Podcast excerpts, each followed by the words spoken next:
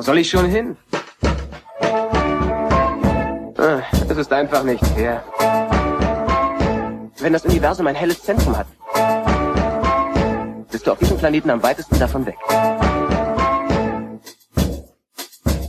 Blue Milk Blues.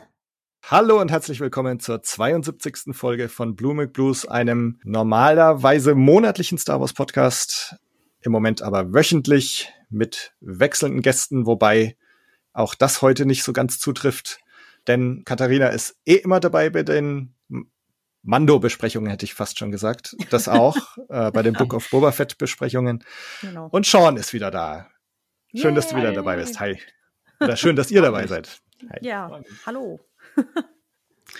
Ja, äh, ich habe jetzt schon Mando aus Versehen gesagt. Ähm, Mhm. Folge 5, Book of Boba Fett, Return of the Mandalorian.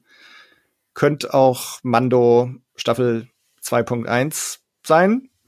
Und ich Mhm. denke, da werden wir noch ziemlich viel heute drüber reden. Ähm, Ja. wir wollen so ein bisschen über die Highlights sprechen, über die Sachen, die nicht so funktioniert haben, über diese Tatsache, dass der Mando jetzt eine ganze Folge hier bekommen hat. Ich würde gern mit euch ein bisschen über Bryce Dallas Howard als Regisseurin sprechen und vielleicht noch so einen Ausblick wagen.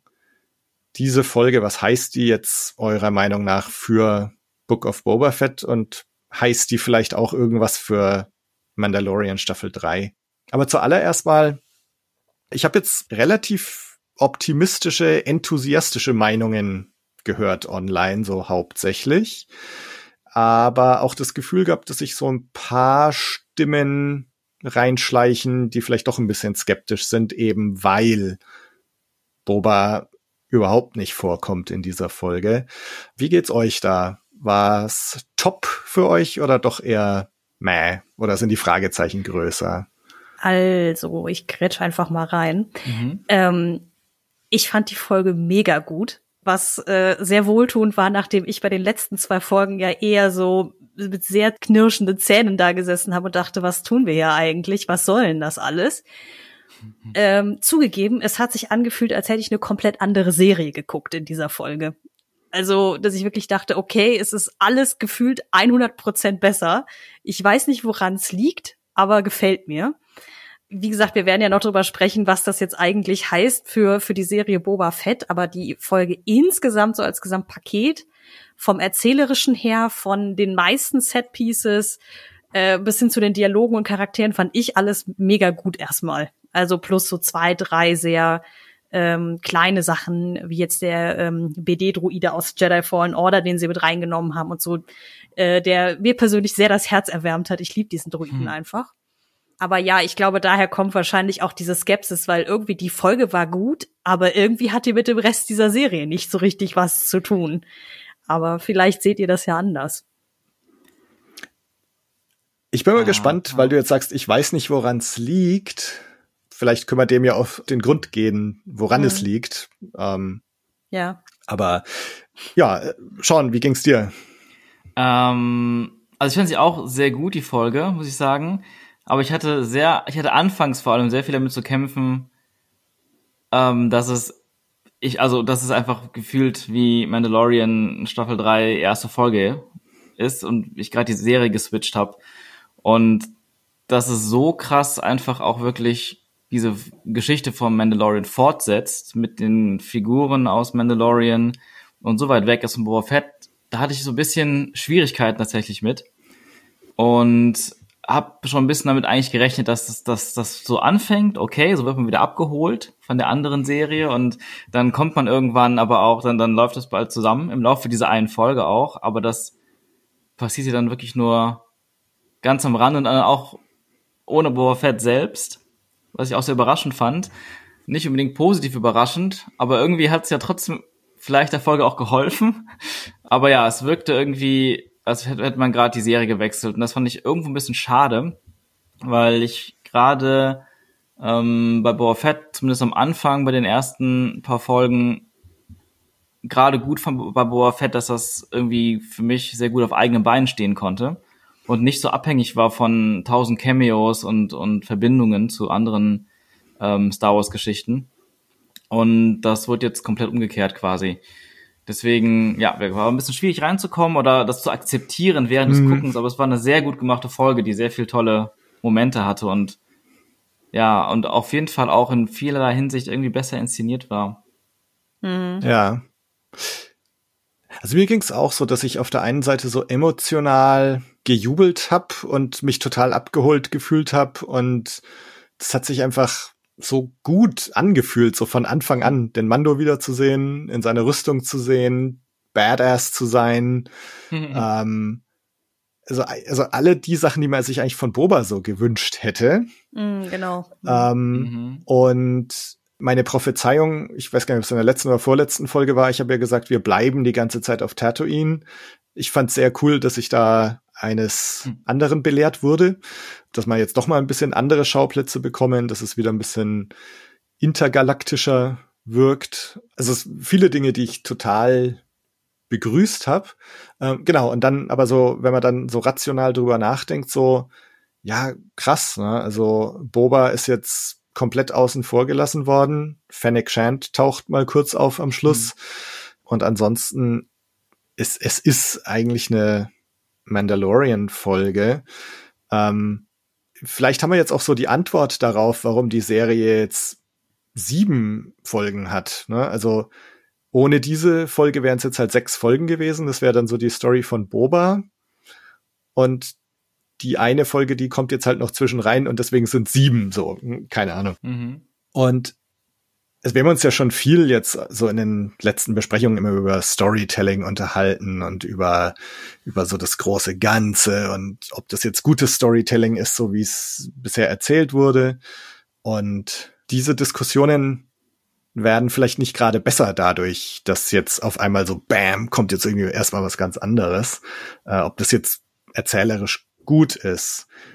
Abgesehen davon hatte ich auch eine Menge Spaß und es war irgendwie so diese emotionale Reaktion war schon irgendwie lauter in mir als dieses rationale Stimmchen, was da immer aber, aber gesagt hat.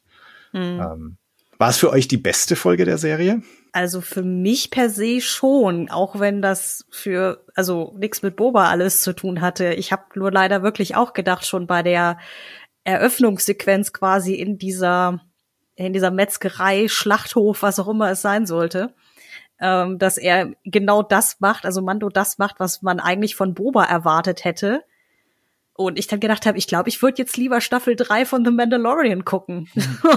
Weil der Rest, also alles, was sich um äh, Boba auf Tatooine bisher äh, abhandelte, sozusagen, was drumherum sich entspinnte, war so, fühlt sich so konzeptlos an aktuell.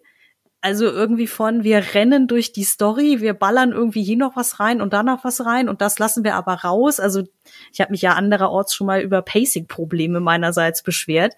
Ähm, Wobei ich glaube, dass immer wenn die Folgen länger als 30 Minuten sind, sie sowieso ein bisschen besser sind, weil sie mehr Zeit zum Atmen haben und nicht durch ihre Handlung durchrennen müssen.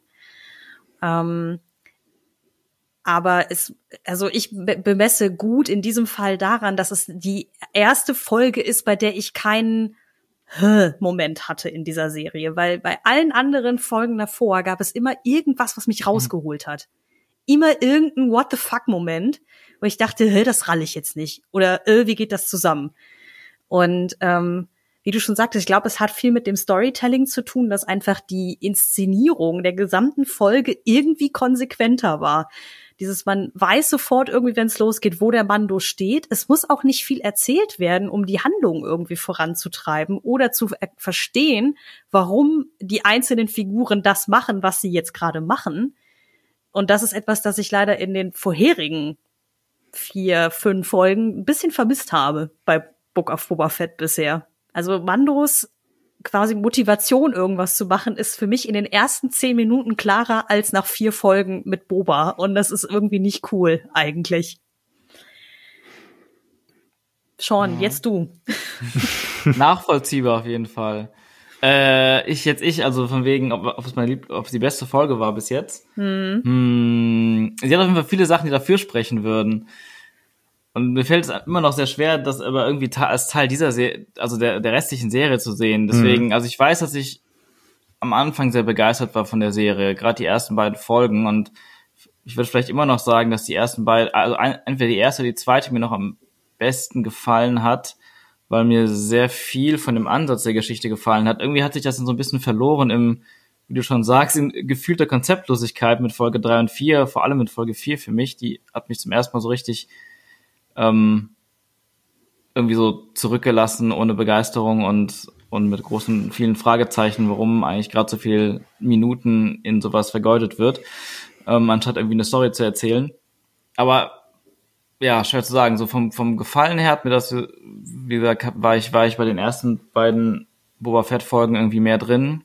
Ähm, aber einfach rein von der Machart und der Emotionalität ist wahrscheinlich diese fünfte Folge am besten, die natürlich aber auch den Vorteil hat, dass man ähm, Mando schon kennt, dass man viele Situationen schon kennt, dass alle Dinge, die da passieren, automatisch deutlich mehr Emotionen hervorrufen, weil mhm. wir schon zwei Folgen, äh, zwei Staffeln erlebt haben und natürlich der Ausblick auf die Dinge, die kommen. Und ich meine, allein ein äh, Grogu ist halt immer so ein so ein Mittel, kann man schon fast sagen, das einfach so gut funktioniert und so viel Emotionen weckt. Das heißt, allein die Andeutung, dass man ihn wieder sieht oder dass er da was auch immer für ihn geschmiedet hat oder dass man diese Kuppel in dem Starfighter so gebaut hat, dass er eindeutig darin Grogu Platz hat und unglaublich drollig wird. Ja, das sind alles ja. so Sachen, wo du einfach, wo einfach schon so viel passiert, ohne dass was gesagt wird. Aber wenn das jetzt die allererste Folge einer Serie gewesen wäre, dann hätten viele Sachen gar nicht so funktioniert, glaube ich. Hm. Dennoch, ja, der Auftritt äh, in dieser komischen, in dem komischen Schlachthaus, das mir ans Kulisse überhaupt nicht gefallen hat, weil es mir wieder zu irdisch war. Ähm, aber die Situation, wie sie aufgebaut war, war natürlich sehr cool und der Moment, wo er dann hinter diesen, ähm, dieser Abtrennung steht, diese halb durchsichtigen und dann paar Sekunden verharrt und dann durchtritt und dann kommt die Musik natürlich mega geil gemacht. Ähm, aber das war auch so ein bisschen das Ding, weil vieles, was in der Folge geil war, war irgendwie, fand ich, im weitesten Sinne Fanservice auch wieder. Man kennt eben den Charakter, man kennt die Musik und das erzeugt direkt die Emotion, man kennt, man alles, was mit, mit auf Baby Yoda hindeutet, ist irgendwie schon fast eine Art Fanservice. Und natürlich der richtige In-Your-Face-Fanservice, der die ganze Folge stattgefunden hat, der hat natürlich auch trotzdem viel Positives gemacht, aber ich habe mich am Ende der Folge sehr stark gefragt, oder mich sogar ein bisschen darüber geärgert, dass die, dass so eine Serie oder auch viele Filme aktuell im Kino ähm, immer mehr zu Fanservice-Bomben werden, die eigentlich nur darauf aufgelegt sind, dass man Emotionen triggert, weil man etwas wiedererkennt, was man schon vorher mal früher cool fand. Was war bei Mandalorian Staffel 2 fand ich schon teilweise sehr störend. Und, also für mich zumindest.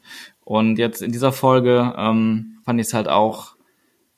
Ähm, aber ich, ich fand es gar nicht so störend, weil es ja sehr viel Episode 1 Anspielungen gab, die ich dann doch, die dann, die ich sehr, sehr herzerwärmend fand tatsächlich mhm. persönlich.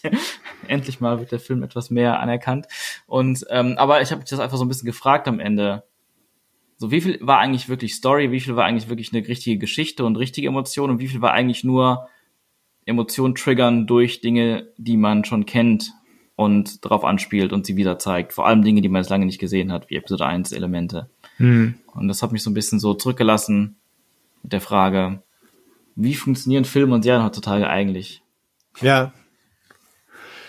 Das ist eine interessante Frage, weil gerade jetzt in der Folge war schon gefühlt so am allermeisten reingepackt an so, hey, schau mal her, kennst du das? Kennst du das? Mhm. Ähm, ich bin da immer so ein bisschen hin und her gerissen, weil ich jetzt beim Boba Fett eigentlich bisher fand, dass es erstaunlich gut funktioniert. Also dass, mhm. dass da sehr organisch irgendwelche Sachen eingeführt wurden. Also zum Beispiel diese Rikscha in Folge drei, die wir aus Attack of the ja. Clones kennen. Oder jetzt auch der BD-Droide in dieser Folge, ne, der, der ist so, na, entweder erkennt man ihn oder man erkennt ihn nicht. Und wenn man ihn erkennt, also weiß nicht, das, ich, ich finde, das, das ist so, so, das tut keinem weh. Das ist so, so ein kleines, nettes Element, was halt mit drin ist. Beim Mando hingegen fand ich, also das mit dieser Melodie, die, die halt gelernt ist über zwei Staffeln Mando hinweg. Mhm. Äh, wir hatten es ja in der letzten Folge war das ja der Teaser am Ende, dass halt diese Melodie ertönt ist und du weißt natürlich sofort, was Sache ist. Und das fand ich jetzt eigentlich relativ badass wieder so, ne, dass diese Melodie da auch am Anfang ertönt und so und es ist halt Mando-Erkennungsmelodie und so und das, also das fand ich jetzt eigentlich gar nicht so Fanservice, weil es einfach irgendwie so ein, so ein Signature-Element ist, was irgendwie zu ihm gehört. Mhm. Ähm, aber so die Folge als großes Ganzes allein durch die Existenz, ne, dass, dass wir jetzt diese ganze Mando-Folge auf einmal haben und auch in eine Stimmung rein, das war natürlich vielleicht nicht vorhersehbar, wo es ja vielen so ging, dass die mit den letzten zwei Folgen so ein bisschen Probleme hatten. So, wo, wo soll das, wo soll das alles hingehen? Interessiert mhm. uns diese Figur Boba überhaupt? Und genau in diese Situation, so interessiert uns diese Figur überhaupt, grätscht jetzt der Mando rein und zeigt, wie es gemacht wird, so irgendwie. Ja. Und, mhm. ähm, und deswegen bin ich auch persönlich so ein bisschen am Zögern, jetzt sofort so das Riesenlob zu singen. Das ist die beste Folge der Serie. Ähm, also auf den Zug möchte ich eigentlich gar nicht aufspringen. Ich glaube, mir gefällt nach wie vor die zweite am besten. Mhm. Nichtsdestotrotz war das eine coole Folge und hat mega Spaß gemacht und ähm, mal sehen, wie sich's jetzt mit Folge 6 und 7 noch so in das Gesamtbild einfügt. Aber es war schon cool, den Mando wieder zu sehen. Es war cool, die Waffenmeisterin zu sehen und ein bisschen diese Post-Grogu-Situation vom Mando mitzubekommen. Also offensichtlich sei er wieder Kopfgeldjäger ähm, und wirkt aber schon so ein bisschen einsam, auch wieder ohne seinen Grogu. Ähm, und es war cool und, und schön zu sehen. Hm. Ich wage mal die Vermutung, dass vielleicht diese Folge eben genau deswegen sich so sehr Fanservice-mäßig anfühlt, weil sie ja quasi, also sie ist eine re komplette Referenz in sich. Also sie spinnt ja irgendwie etwas weiter, wo, wo man nach am Ende von Staffel 2 von Mando sagt, darüber will ich jetzt mehr wissen, weil ich glaube, da war ja auch irgendwie gerade mit dem Auftritt von Luke und jetzt ist Grogu weg und so, dass da ja viele darüber diskutiert haben, ja, was macht diese Folge, also diese Serie noch für einen Sinn, wie soll das weitergehen und so weiter. Und diese Information in The Book of Boba Fett reinzupacken, ist ein Move, den ich nicht ganz verstehe. Aber wie gesagt, vielleicht fühlt es sich deswegen wie so Fanservice an, weil dieses so hier, jetzt bekommt ihr ein paar Antworten auf die Fragen, die ihr übrigens letzten Dezember gestellt habt, als äh, Mando Staffel 2 zu Ende ging. Das aber nur als Vermutung. Also mhm. ich gesagt, ich glaube, meine Lobeshymne kommt auch eher daher, dass ich mich von der Folge an sich emotional abgeholter gefühlt habe. Und ja, ich habe den Fanservice hier aufgefuttert wie Zuckerstückchen. Das gebe ich auch ganz offen zu. Mhm. Ähm, wenn ich jetzt danach gehen würde, welche von den wirklich Boba zentrierten Folgen die meine liebste ist, ist das auch immer noch die zweite. Was auch wieder eine von den längeren ist, die sich ein bisschen ja. Zeit lässt, irgendwie mal Dinge zu etablieren und wirken zu lassen. Mm, weswegen ich immer noch diese Entscheidung, die Folgen alle unterschiedlich lang zu machen, sehr, sehr komisch finde. Ja. Ich frage mich auch, ob das da nur an der Inszenierung und am Schnitt liegt oder ob das auch im Skript schon so ist, dass da einfach dann kürzere Drehbücher geschrieben sind und längere Drehbücher geschrieben wurden. Mhm. Würde ich, würde ich gerne mal wissen. Ja. Mhm. Auf jeden Fall sind bisher ja wirklich alle Drehbücher zu allen einzelnen Folgen jeweils von John Favreau geschrieben. Ne? Also, aber da kommen wir vielleicht später noch drauf, wenn wir über Bryce Dallas Howard sprechen. Mhm. Jetzt würde mich von euch noch interessieren, das heißt, wir gehen jetzt mal vielleicht ein bisschen auch der Frage auf den Grund, Katharina, weil du eingangs gesagt hast, du weißt nicht, woran es liegt, dass, mhm. es, dass es dir am besten gefallen hat oder dass es dir so gut gefallen hat. Was waren denn Highlights für euch? Was waren die Dinge, die für euch besonders gut funktioniert haben? Also, okay, ganz grundlegendes, was mir gut gefallen hat, war, dass man erstmal weg war von Tatooine. Ja. Das war, glaube ich, für alle mal so ein bisschen erfrischend, äh, frischer Wind. Ich, mir, mir graut auch so ein bisschen vor, vor Obi-Wan Kenobi, der Arme. Hat es gar nicht verdient, aber man hat Tatooine mittlerweile schon so tot ja. genutzt, dass Obi-Wan wird auch wieder auf Tatooine spielen. Naja, aber mir, mir hat es auf jeden Fall gefallen, dass man mal woanders war und auch mal ein bisschen spaciger unterwegs war. Und es war auch generell so ein bisschen Science-Fiction mäßiger, dass ich mir auch generell bei den Disney-Filmen und auch der Mando-Serie oft vermisst habe. Ja, dass es einfach nicht so Science-Fiction-mäßig war. Die letzte Mando-Folge mit Luke war halt die war so richtig Star Wars, weil man da nur im Weltraum unterwegs war, da in Raumstation oder in einem Hangar und, und äh, Gängen und sowas und viele Raumschiffe im Einsatz waren, aber irgendwie beschränkt sich das meistens auch nur auf das, was ich sehr komisch finde. So als würde man wirklich teilweise versuchen, sich davon zu distanzieren von Science Fiction. Ähm, ich meine, klar, Star Wars ist halt nicht nur Science Fiction und, und viele mögen auch sagen, das ist gar kein Science Fiction, sondern das ist, das ist, das muss so altertümlich und, und archetypisch sein und so. Und das ist auch richtig, finde ich, von der Story her, aber von den Settings war es immer Science Fiction. Und finde ich schade, dass man da so, so eine extreme altertümliche teilweise und Retro Ecke geht. Okay, das war ein kleiner Nebenrand, ähm, der aber, der aber dazu führt, dass mich diese Folge in der Hinsicht sehr gefreut hat, dass es sich mehr nach Science Fiction angefühlt hat. Da war einmal diese Raumstation, die natürlich, die mich sofort an Halo erinnert hat. Ja, ja. Ähm, wo ich dann auch wieder dachte, okay, warum muss es denn so eins zu eins ein Halo-Ring sein? Warum nicht was eigenes? Ähm, wobei der, diese Idee einer, einer Ringwelt natürlich auch schon viel älter als Halo ist. Ähm, und was ich auch sehr geil fand, ähm, wenn wir gerade im Weltraum bleiben, und das muss man, glaube ich, auch der Bryce äh, zurechnen, ähm, relativ am Ende, wenn Boba sein Raumschiff neues Raumschiff ausprobiert, ist man mal kurz im Orbit von Tatooine und dann kommen auch die X-Wings an. Und die Art, wie diese Bilder aufgenommen sind ähm, oder dargestellt sind, die haben für sich für mich gar nicht mehr so typisch Star Wars angefühlt, sondern mehr wie in einem Science-Fiction-Film aller Interstellar oder 2001 teilweise oder mehr wie realistische Weltraumbilder quasi. Das hat mir sehr gut gefallen. Das hat mich, das hat, das hat mein Herz sehr erfreut da. Mhm. Ähm, und ansonsten der generell der Naboo N1 Fighter, ich liebe das Design. Das war sehr schön, das wiederzusehen. Ich finde schon fast ein bisschen schade, dass so wenig Gelb, Gelb übrig geblieben ist ja. am Ende von der Farbe. Ja. Ähm, und obwohl diese Podrennen, Podracer-Strecke sehr reingekonstruiert wirkte, fand ich es trotzdem schön, muss ich sagen. ähm, Moss Eisley sah zum ersten Mal gut aus nach den Lukas-Filmen irgendwie in Mandalorian war die so unglaublich leer und trostlos und hier sah die wirklich, wirklich geil aus, also Mos Eisley.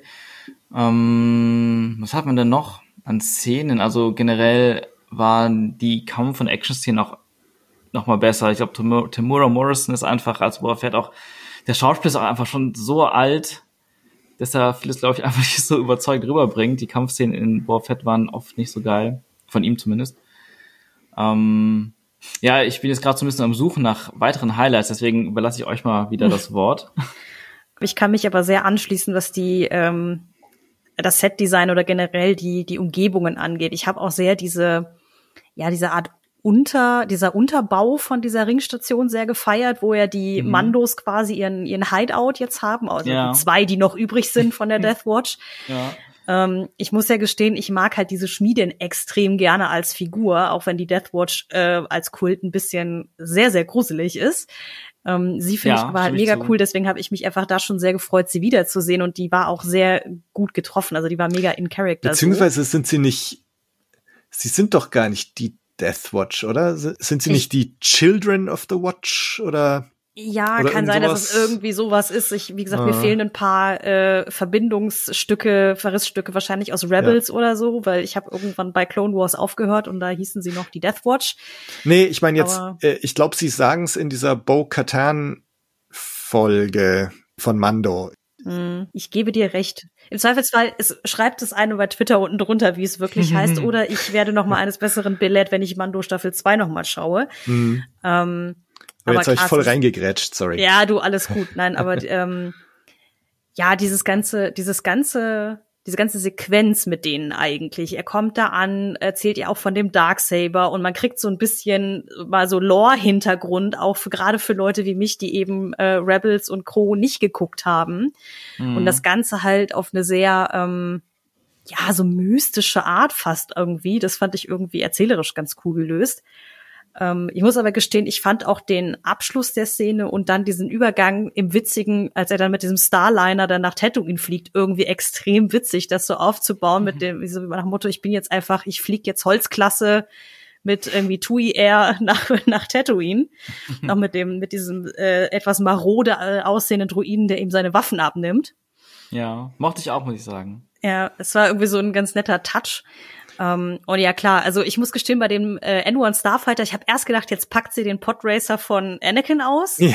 So, einfach weil man ja nur diese Gondeln quasi am Anfang so Mhm. richtig erkennt. Ja. Gut, sie haben es dann gelöst, indem sie halt die Podracing-Strecke reinge reingenommen haben. Mhm.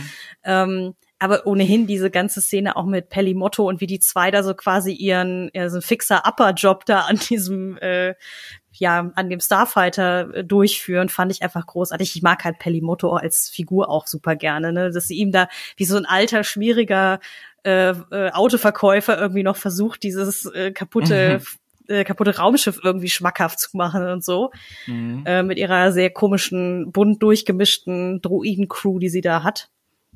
Also dementsprechend, da gab's so viele, viele Sachen, die so zusammen irgendwie ganz gut funktioniert haben und eben, ja, ich glaube, da hilft halt einfach der Fanservice auf meiner Seite. Es waren halt auch echt viele Figuren dabei, die ich eh gerne mochte und wo ich dachte, ja geil, gib mir mehr davon bitte.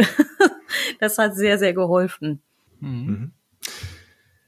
Ja, also ich fand auch die Halo-Welt ziemlich geil. Und klar, ne, man kennt's jetzt von Halo und auch anders woher.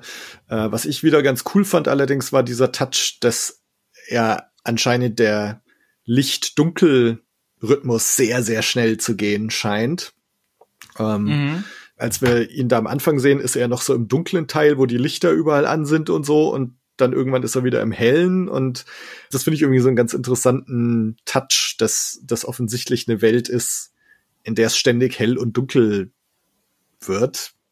Aber überhaupt, also ich musste auch an dich denken, Sean, weil du in unserer ersten Boba-Folge gesagt hast, ne, dass du gern mehr so nicht irdische Sachen sehen würdest, äh, so mehr Science-Fiction-Sachen, Städte, die auch äh, nicht nur in die Breite, sondern auch in die Höhe gehen und so. Mhm. Und wir haben hier ja ganz explizit so mehrere Level gehabt und so. Ja. Ähm, und das, das fand ich auch cool. Und ich fand's auch einfach schön, dass wir jetzt mal nicht mehr auf Tatooine sind. Und damit hätte ich eben eigentlich schon gar nicht mehr gerechnet in dieser Serie.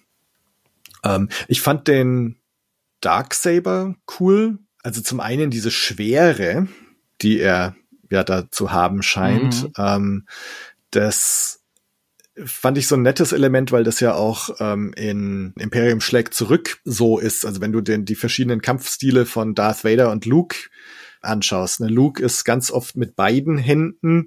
Du hast wirklich das Gefühl, dass das schwer ist. Und dagegen Darth Vader, der so mit einer Hand ganz lässig das alles abwehrt, wo eben dieser Kräfteunterschied auch so deutlich wird. Und das fand ich irgendwie schön, dieses, nachdem in die Pre in den Prequels die Lichtschwerter ja sehr, sehr leicht wirkten und du kannst rumfuchteln und wirbeln und alles, dass wir jetzt wieder bei so einer Schwere auch angekommen sind.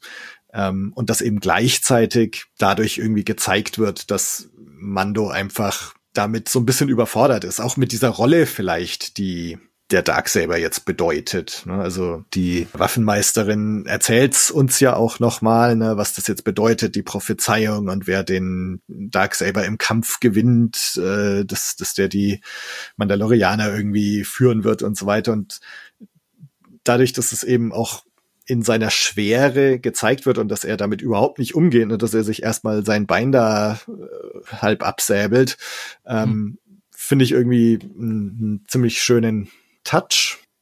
Ja. Und ich fand auch diesen Flashback ganz cool zur Nacht der tausend Tränen, ähm, dass du Ah, hier ja. noch mal so das Imperium in Action siehst, ne, dass die hier einfach mal den kompletten Planeten zerbomben und dass du dann diese Combo aus den Suchdruiden und, und den K2SO-Druiden hast, die so Terminator-mäßig da Ja. irgendwie die Mandalorianer auslöschen. Ähm, fand ich ziemlich cool, einfach auch nochmal so, um die Krassheit des Imperiums zu zeigen. Also das ist eben nicht so ein, so ein Dödel-Imperium, die beim Schießen nicht treffen oder so und sich ziemlich blöd anstellen, sondern das ist das Imperium, das halt einfach einen ganzen Planeten auslöscht. Fand ich schon Mhm. cool. Ähm, ja, und ansonsten also, ich fand's irgendwie ganz cool, dass so, so viele Kleinigkeiten drin versteckt waren. Diese Druiden, den du jetzt schon erwähnt hast, ähm, am Raumhafen, das ist, glaube ich, der gleiche wie in Star Tours. Also in Ja, Star Tours äh, sitzt ja auch so einer vorne und, und führt das Publikum durch. Ähm, War ich als Kind mal Paris. mh, Oh Ja, Gott, ja. ja. Das ist bei mir auch schon 20 Jahre her. und ja, das hat sich bei mir irgendwie eingebrannt, dieser Druide. Mhm. Nee, und, und genau, und dann den, den Podrace-Track und äh, BD-Druiden und so. Also ich fand, es gab so viel zu sehen und viel zu entdecken. Und für mich hat eigentlich da das meiste auch irgendwie funktioniert. Also jetzt, ich habe es eben nicht als, als Fanservice deklariert, sondern habe mich größtenteils eigentlich dran gefreut. Und fand auch schön, dass genau Moss Eisley irgendwie wieder ein bisschen größer und belebter wird, wirkt, dass diese, dieser ganze Halo-Ring einfach sehr voll und belebt und so wirkt, wo du auch das Gefühl hast, so inzwischen so, wow, wenn hier das Volume Stagecraft irgendwie angewandt wurde, dann inzwischen ist schon richtig geil, was man damit machen kann. Also da haben sie echt schon seit Mando Staffel 1 so ziemlich viel dazugelernt. Oh ja, oh ja. Ähm, zu den, ähm, zu der Nacht der tausend Tränen, das fand ich, also visuell war es geil, auch atmosphärisch und äh, stimmt dir auch zu, was du alles gesagt hast. Was mich, weil ich einen Gedanken nicht dabei hatte, war allerdings, ähm, weil man ja nur Roboter gesehen hat dann, ne? diese beiden Roboterarten Mhm. äh, des Imperiums. Irgendwie habe ich dann gedacht, ja, warum setzen die nicht immer Roboter ein? Warum haben die nicht eine Battle Droid Armee aus diesen Robotern noch drei weiteren Typen? Warum eigentlich Mhm. Sturmtruppen? Beziehungsweise warum keine Sturmtruppen da? Aber wenn man es einmal so sieht, dass die auch einfach ihre Maschinen nur losschicken, ihre Droiden losschicken können, war es so, hm, das hat so eine gewisse Logik, die man eigentlich nicht hinterfragen darf bei Star Wars. Mal Mhm. sind es Menschen, mal sind es Klone, mal sind es Droiden und immer ist es gerade das, was ist, äh, was Neues, das Bessere. Ähm, ich meine, bei- die, die, die Dark Trooper waren auch wieder Roboter. Äh, in Mando 2 waren auch Stimmt, besser als ja. die Menschen, aber es gab auch einen Grund, warum man Menschen nutzt. In der Attack of the Clones hier, Klone können, können kreativ und individu- individuell denken, anders als Droiden und sowas. Also irgendwie, Hm. wie man es gerade braucht, aber Ich glaube, das ist wirklich so eine Sache, da darf man nicht zu lange drüber nachdenken. Das durfte man auch schon früher im Expanded Universe nicht, nach dem fünften Todesstern, der da in irgendeinem Roman auftauchte. Ich Ja. glaube, ich glaube, es war in Star Wars Battlefront 2 in dem Spiel. Da haben sie auch irgendwie noch mal was ganz anderes für die Operation Asche oder Operation Cinder, wie die im Englischen heißt. Da sind das so Mhm. eine Art Satellitenscheiben, ja, die irgendwie so eine Art Todeslaser irgendwie auf den Planeten richten können. Also äh, noch mal eine ganz andere kreative Art mh, könnte meinen, Palpatine saß da die ganze Zeit in seinem stillen Kämmerlein so Mr. Burns mäßig und hat sich Ja. überlegt, wie kann man Leute möglichst kreativ abmorcheln. Mm. Ich fand das So aber auch war's, eine, ja. ich fand es aber auch einen äh, schönen Flashback. Und das sage ich, die sich äh, zweimal über die Flashbacks bisher in der Serie beschwert hat, beziehungsweise die Einleitung, die Inszenierung der Flashbacks. Also dieses bei bei den Folgen, in denen es, äh, die sich um Boba Fett selbst drehen, ist es ja immer dieses Mhm. sehr on the nose mit irgendwie hier Bagdad-Tank, hier nochmal Gesichtsshot von ihm mit der Maske auf, damit klar ist, er träumt jetzt.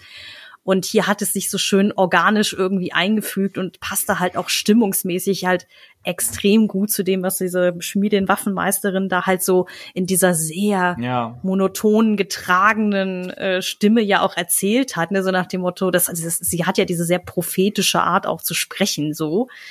Mhm. Ähm, das war einfach irgendwie schön anzugucken. Furchtbar, aber auch schön anzugucken. Ja. Das stimmt, das stimmt. Diese, diese Art der Überblendungen äh, oder Übergänge, den Rückblick hat mich auch irgendwann gestört bei Boba Fett, weil es sich einfach so abgenutzt hat, weil es immer Ja, ja. gleich war. Und ich mochte auch diesen komischen Krisseleffekt nicht, den sie dann benutzt haben als Übergang. Der hätte man öfter mal einfach hart reinschneiden können und dann am Ende wieder rausgehen können, den Bagdad-Trank, wenn er dann so überraschend von, vom, äh, verdammt, wie hieß er noch? Äh, Crescentin. Chris- Ja, Crescentin, genau, rausgerissen wird zum Beispiel als, das wäre, glaube ich, auch, ja, organischer gewesen. Hm. Das haben sie hier schon besser gemacht. Ich auch, ist auch, also, das ist dann auch wieder so eine Sache, ähm, könnte im Drehbuch so stehen, könnte aber auch eine Regie-Entscheidung sein, was ja auch eine Stilfrage ist, hm. die Bryce einfach so, ich meine, gut, es gab hier auch keinen Anlass, in so, so eine Art von Rückblick zu machen, bei dieser Art von Rückblick hier. Hm. Aber ja, es ist, es ist, es ist glaube ich, eine, auch eine, einfach eine Stilfrage. Ja, ja. Ich fand ganz cool, ähm, weil wir jetzt gerade bei der Waffenmeisterin schon sind, diese den Unterschied nochmal, den sie so etablieren zwischen den Jedi und den Mandalorianern, so dass für die Mandalorianer Loyalität und Solidarität der Weg sind äh, und die Jedi eben keine Bindungen eingehen sollen. Und ich, ich glaube, es ist der Mando, der das sagt mit diesem Loyalität und Solidarität. Und ich fand es noch ganz interessant, dass da die Waffenmeisterin nichts dazu sagt. Mhm. Und dann fünf Minuten später schmeißt sie ihn raus aus ihrem Dreierbund. Also hat ja auch gegen den Creed verstoßen. Wie kann er? Ja, mh, gut. Ne, auf der anderen Seite, ähm, mhm. ja, stimmt. Ne, bleibt sie einfach ihrem ihren Grundsätzen treu äh, und mhm. kann gar nicht anders, als ihn rauszuschmeißen. Ich fand es aber trotzdem auch da ähm, schön ambivalent, weil also nicht nur, dass halt sofort klar ist, indem sie sagt, irgendwie Mandalorianer XY mit demselben Nachnamen wie der andere Typ, der da rumläuft. Ich habe es wieder hm. vergessen, Laszlo, Laszlo, irgendwie so ähnlich hieß er, glaube ich. Wislav. Wislav, ja. Entschuldigung, ähm, ich habe nicht mitgeschrieben, ich habe meine Hausaufgaben nicht gemacht. Setzen sechs. Ähm, nein, aber dass da schon klar ist, okay, er wird irgendwie Anspruch auf dieses Schwert erheben, weil das von seinem direkten Vorfahren ist so. Hm aber ja auch irgendwie klar wird, er, also Mando besiegt ihn halt im Zweikampf, also eigentlich gehört der Darksaber noch ihm, sie schmeißt ihn raus und eigentlich hätte sie ja auch sagen können, dass er den Darksaber gerne mal bei den echten Mandalorianern lassen sollte, aber sie lässt ihm das ja, ne? Also sie lässt ihn mit der mit dem Schwert gehen. Ja, ja auch gedacht. Also das fand ich irgendwie ganz clever. Weil er das ja im Kampf, also im Kampf quasi erworben hat und das Recht dazu, das zu tragen. Und es wurde ihm auch nicht im Kampf abgenommen. Oder den Kampf hat er auch gewonnen, den zweiten, hm. in der Folge. Von daher muss ja ihn damit weiterziehen lassen. Hm. Also beziehungsweise hätte sie ihn jetzt natürlich auch nochmal herausfordern können. Ja. Ne? Also, und sie, also wie wir gesehen haben, hätte sie ihn ja leicht besiegen können. Also zumindest, wenn sie mit ihren Hämmern und er mit dem Darksaber dann da haben wir ja schon gesehen, dass das nicht so gut funktioniert bei ihm. Ähm, mhm. Also, ne, so fand ich auch ganz interessant, dass sie, obwohl sie weiß, dass sie ihm überlegen wäre, vielleicht, dass sie es halt trotzdem nicht versucht, zeigt jetzt für mich, dass sie das gar nicht will. Ne? Also dass sie, dass sie diesen Herrschaftsanspruch über Mandalore oder was auch immer das eben bedeutet, dass du den Darksaber hast, dass sie danach überhaupt nicht strebt. Hm. Ähm, und aber gleichzeitig auch interessant, ne, wenn sie ihn da rausschmeißen und ziehen lassen, dass er im Grunde mit einem der wichtigsten mandalorianischen Artefakte dann auch hm. zieht. Mhm. Ja, was ich mich gefragt habe, ob er jetzt sich denkt, okay, jetzt bin ich aus dem, aus dem, aus dem Orden hier raus, jetzt kann ich meinen Helm auch mal abziehen.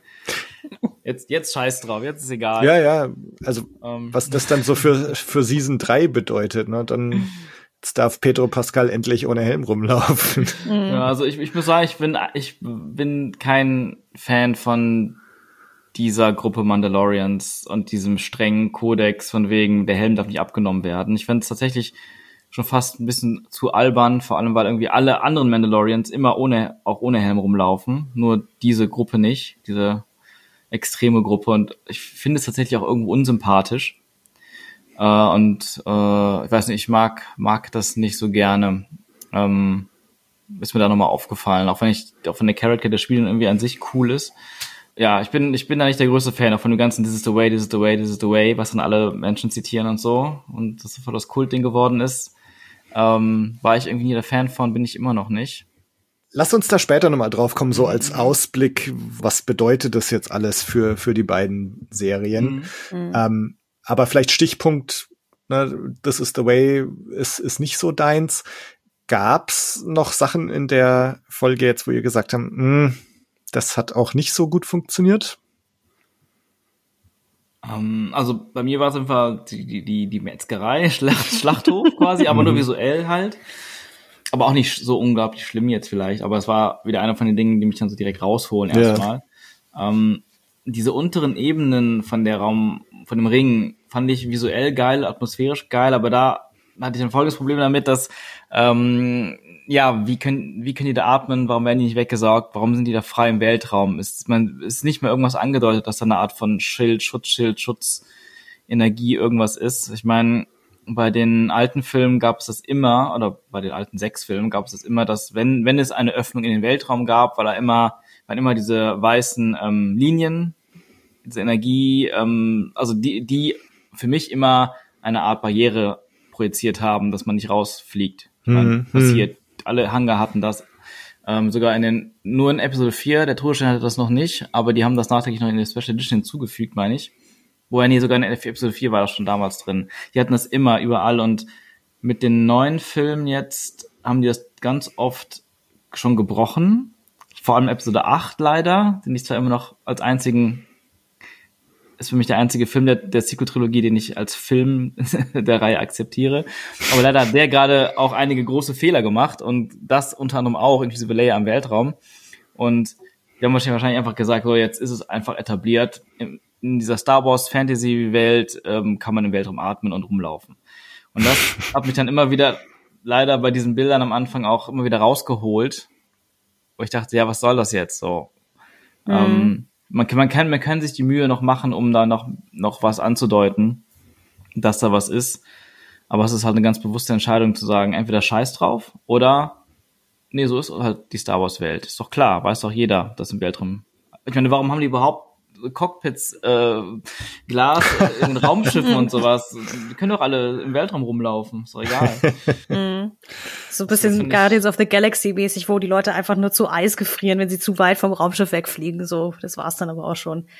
Ja, wobei, Ähm. das ist ja sogar wieder realistisch. Also, weil dieser, dieser, diese alte Ansicht, dass man so platzt im Weltraum, ist schon überholt wissenschaftlich. Also, man, bevor das passieren kann, erfrierst du, weil du bist ja im Weltraum ist ja der ab, absolut niedrigste ähm, Temperaturpunkt, der möglich ist. Und das ist irgendwie minus 271 Grad oder so. Das heißt, du wirst sofort erfrieren. Alles erfriert sofort. Das ist sogar schon realistisch. Aber ähm, Gardis hat im ersten Teil auch sowas gemacht, wo der dann quasi erstmal ohne Helm oder so da durch den Weltraum fliegt und sich sehr viele Leute beschwert haben, unter anderem ich. Sogar im Kino direkt so, hey, was soll das jetzt? Also ich finde es schade, wenn auf solche Sachen nicht geachtet wird bei einem bei Science-Fiction-Kino, auch wenn es nicht hundertprozentige wissenschaftliche Science-Fiction ist wie Interstellar oder so. Ich finde irgendwie Hm. so ein gewisses, einfach so ein Physik, eine Phys die Physik muss trotzdem stimmen irgendwo. Ja, Und sonst holt es mich raus, wenn es nicht irgendwie anders erklärt wird. ja, da gibt's irgendwie andere, gerade so, ja, halt Hard-Cypher-Serien, die sich aber sowas ein bisschen mehr Detailliebe zeigen. ne? Ich weiß nicht, ob ihr zum Beispiel The Expanse guckt. Ich finde das so Hm, geil. Noch dass, nicht. Ich finde das zum Beispiel so geil, dass sie darauf achten, ob in der Szene, wenn die dann, also selbst wenn sie im Raumschiff sind, ob dann etabliert ist, es fliegt oder es fliegt nicht oder so, dass dann je nachdem die Leute halt so, so Mac-Boots anhaben und dann hörst du auch mal dieses Klick, Klick, Klick, wenn die laufen, dass einfach Na, klar geil. ist, ah, okay, es ist gerade keine Schwerkraft an Bord, deswegen müssen sie mit den Dingern rumlaufen. Mhm. Und das ist so etwas, ähm, das ist wieder etwas, woran ich mich erinnere, im Gegensatz zu den Children of the Watch. Ich habe nämlich gerade nachgeguckt, ich, du hattest recht, Tobi, das sind die Children of the, the Watch. ähm, nein, worauf wollte ich gerade hinaus? Äh, genau, das, das ähm, diese, diese ganze, diese ganze Setting oder so, wenn man dem Ganzen noch ein bisschen härteren Sci-Fi-Anstrich hätte geben wollen, dann hätte man da wahrscheinlich noch drauf achten müssen. So, darauf will ich eigentlich hinaus. Weil im Expanded Universe das oft halt auch so mit erklärt wird, ne? Also wie Sachen funktionieren. Also, oder wurde. Leider haben sie ja davon vieles einfach direkt genommen und quasi in Ablage P verschoben. Ähm, aber ich weiß noch, dass ich, also dass das relativ organisch sich ergeben hat, dass irgendwie auch, ne, wie gesagt, wenn an Bord vom Millennium Falcon die äh, Gravitation ausfällt, dass die da auch alle mit Magnetschuhen rumlaufen müssen und so eine Geschichten. Also das ist jetzt nichts, was es nie gegeben hätte im Star Wars Universum. Ja. Ähm, aber wie du schon sagtest, schon, die, sie lehnen sich wirklich deutlich mehr in die Fantasy-Ecke halt hinein. Ne? Dieses, Die Mhm. Frage ist halt, wie, wie gut findet man das? Ich bin Ja, jetzt nicht der ja. allergrößte Technikfreak bei Star Wars, aber so, es ist halt schon doch auch Teil dessen so, ne? Dass es irgendwie Mhm. immer um Menschlichkeit und aber auch um das Leben mit, mit Druiden und Maschinen und all dem drum und dran geht. Also Ja. gab's für dich, Tobi, denn irgendwas, wo du sagst, das hat für dich gar nicht funktioniert? Also wo ich so ein bisschen unschlüssig bin, oder du hast es jetzt schon positiv hervorgehoben, aber Peli Motto bin ich mir nicht ganz so sicher. Und ich glaube auch, also das ist so ein bisschen das Ding, ne? Jetzt alle feiern diese Folge, aber ich glaube, wenn du mit Peli Motto nicht klarkommst, dann funktioniert diese Folge für dich auch schon mal deutlich weniger, ne? weil, weil sie so schon eine sehr große Rolle in der zweiten Hälfte oder im letzten Drittel dieses äh, dieser Folge einnimmt.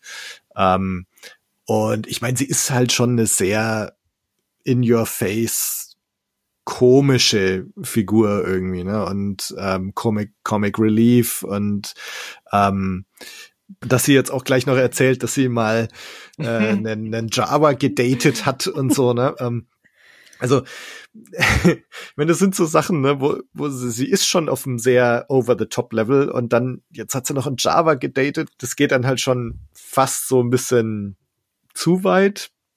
Und also mir kam es so ein bisschen so wie so eine Trump-Parodie vor, als sie ähm, ich habe es mir, ich hab's mir einmal auf Deutsch, einmal auf Englisch angeschaut und im Englischen sagt sie furry, very furry. Und das, das, also wie sie dieses furry, very furry sagt, das, das klang für mich so eins zu eins nach Trump irgendwie. Ich weiß nicht, ob Amy Sedaris da inspiriert war. Ähm, insgesamt fand ich das schon irgendwie ganz, ganz witzig, aber ich fand es mit ihr so immer so, so ein bisschen grenzwertig letztendlich konnte ich aber drüber hinwegblicken und habe mich in, in dieser Pelimotto-Episode irgendwie auf die Sachen konzentriert, die mich für mich halt dann doch funktioniert haben, die mich gefreut haben und äh, die ich cool fand. Hm. Aber das, ja, fand ich immer so ein bisschen hart an der Grenze, wo es, wo es drohte abzurutschen. Die Trump-Referenz habe ich zum Glück nicht geschnallt, deswegen. Ich, ich weiß nicht, ob es eine war, aber also dieses. Ich habe sie auch nicht geschnallt. Mm. Aber ich bin äh, auch bei dir da, Tobi, dass ich bin bin nie warm geworden mit Pelimotto. Pelimotto? Mm. Genau, ich fand die immer zu drüber. Ich fand die immer so sehr in your face und die hatte irgendwie so zu viel Attitude. Hatte mir so immer so ins Gesicht geworfen und die ganzen Sprüche und Witze haben irgendwie bei Mandalorian nie gezündet bei mir und ich fand es immer ein bisschen auch schon irgendwann ein bisschen nervig, weil die taucht ja häufiger auf, dass man immer wieder auf Tatooine landet. Und dann ist sie da immer alleine mit ihren Droiden. Und das hat halt zusätzlich diesem Ganzen, dass alles eh schon so leer war an, an den Sets, das irgendwie nochmal verstärkt. Und dann immer ist nur die alleine da als einziger Schauspieler und der Rest sind die Computer-Droiden oder ein, ein echter Droide vielleicht noch. Ich meine, die Pit-Droids fand ich immer geil. Deswegen waren, das war schon cool, aber genau, ich mochte sie irgendwie nie so wirklich. Ich habe mich immer eher ähm, genervt. Aber ich muss sagen, in dieser Folge habe ich sie plötzlich gemocht. Also Aha. es fing nämlich so an, dass ich erst als, ach nee, die schon wieder, ah, genau ihre, ihre typische Art, die mich nervt. Und im Laufe der Folge bin ich immer mehr warm geworden mit ihr. Mhm. Und am Ende fand ich sie ganz cool. Und ich mochte auch, äh, wie sie halt versucht hat, das Ding noch zu verkaufen und das Ganze hin und her zwischen denen und den Druiden, wie das Ding reparieren und so. Das war irgendwie, ja, ich weiß nicht. Das erste mhm. Mal, dass sie für mich funktioniert hat, war mhm. tatsächlich diese Folge. Mhm. Ach, Was ich ganz interessant fand, noch diese Sache, weiß nicht, ob das noch auf irgendwas hindeutet, also so diese, also er geht ja zu ihr, weil sie gesagt hat, so, hey, ich habe ein Schiff gefunden für dich. Und als er das aber sagt am Anfang, weiß sie das erstmal gar nicht. So, ist euch das auch irgendwie aufgefallen, dass das irgendwie komisch ist? Also, so, ich, nee, ich weiß nicht. Das habe ich interpretiert als, habe ich das gesagt? Ach so, weiß ich nicht mehr. Also das, du würdest dem gar nicht eine größere Bedeutung jetzt zufügen, dass, dass da keine Ahnung. Da ich, da ich ähm, manchmal selber auf Sachen angesprochen werde, die ich nicht mehr weiß, dass ich sie gesagt habe von Freunden. so von wegen, hä, wann, hab, wann haben wir darüber gesprochen? Äh, habe ich das eher so interpretiert, ne, nach dem Motto so, sie brauchte noch mal kurz die äh, Erinnerungshilfe. Mhm weil sie einfach so äh, ja drüber und durch den Wind ist irgendwie die ganze Zeit. Aber ähm, also da gibt es, da gibt es äh, Szenen in der ganzen Staffel jetzt, wo ich eher mich frage, so, Boba, hast du vergessen, dass du in deiner Rüstung aus dem Salak gekrochen bist? Weißt du, so, das ist ein bisschen mehr so, äh, what? Ja. ja. also wenn man äh, jetzt eh von ihr noch nicht so, eh, eh schon nicht so angetan ist als Figur, ähm, und ihre Art vielleicht auch so nicht ab kann, dass man dann echt eher denkt, so, hä, was ist, was stimmt nicht mit ihr? vielleicht. Ich, ich habe es jetzt eher so interpretiert, als, als steckt da vielleicht noch was anderes dahinter. Also wir haben ja jetzt, dass Fennec Shand schon andeutet, dass nicht diese Biker-Gang die Tasken umgebracht hat, äh, sondern dass da das Pike-Syndikat irgendwie dahinter steckt. Und ich habe mir, ich habe mich halt irgendwie gefragt, steckt da jetzt vielleicht auch irgendwas anderes dahinter, dass er gar nicht von Pelimotto hier äh, nach Tatooine geholt wurde, ich meine, das ist jetzt keine große Verschwörungstheorie, dass vielleicht Fennec Shand irgendwie gesagt hat, hey, ne, Peli Motto hat ein Raumschiff für dich und, und deswegen kam er, damit Fennec Shand dann genau weiß, wo er ist, um ihn zu rekrutieren am Ende. Ich glaube, Aber vielleicht- leider, ich glaube leider, äh, wenn da John, John Favreau das alles schreibt, dass da nichts Größeres hintersteckt, dass es einfach Zufall ist, Ja, ja. dass ja. alles da so zusammenläuft. Ja, es ist auch wieder die Frage, nämlich in der Folge, das ist, habe ich mich, also das darüber bin ich gestolpert, glaube ich, ist, wie lange schrauben sie an dem Ding rum, an dem N1 Starfighter? Weil auch wenn das jetzt nur ein Starfighter ist in Anführungsstrichen, den werden sie ja nicht an einem Nachmittag zusammengebaut haben. Aber wie man Star Wars kennt, kann man ja offensichtlich auch in irgendwie acht Stunden durch die, durchs halbe Universum fliegen, kurz äh, einen Casino-Planeten ausrauben und dann wieder zurückfliegen. As per Episode 8. Äh, Und ist immer noch äh, on time fürs große Finale. So. Ähm, Wenn der Planet um die Ecke liegt. ja, quasi.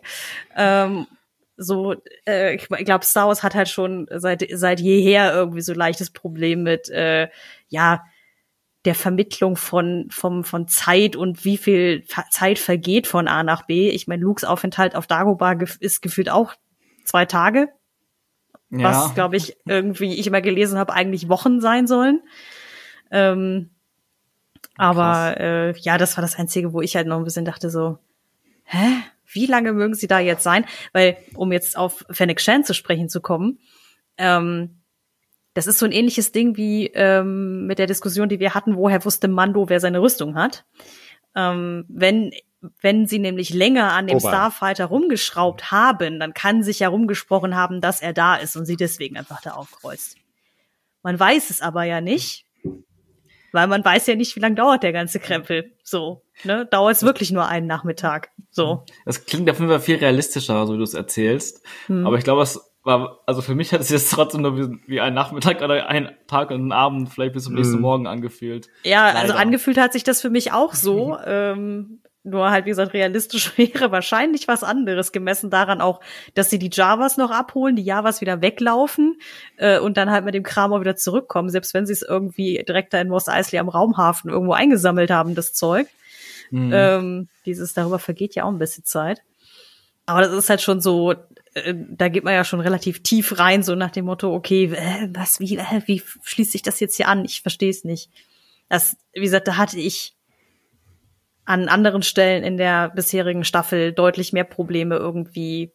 Zum Beispiel bei der, also so sehr ich die Sequenz mit den Tasken halt liebe mit Boba, wenn er da ist, wie lang ist er wirklich bei denen? Man weiß es nicht genau. Es fühlt sich Ja. an wie ein paar Wochen oder ein paar Monate.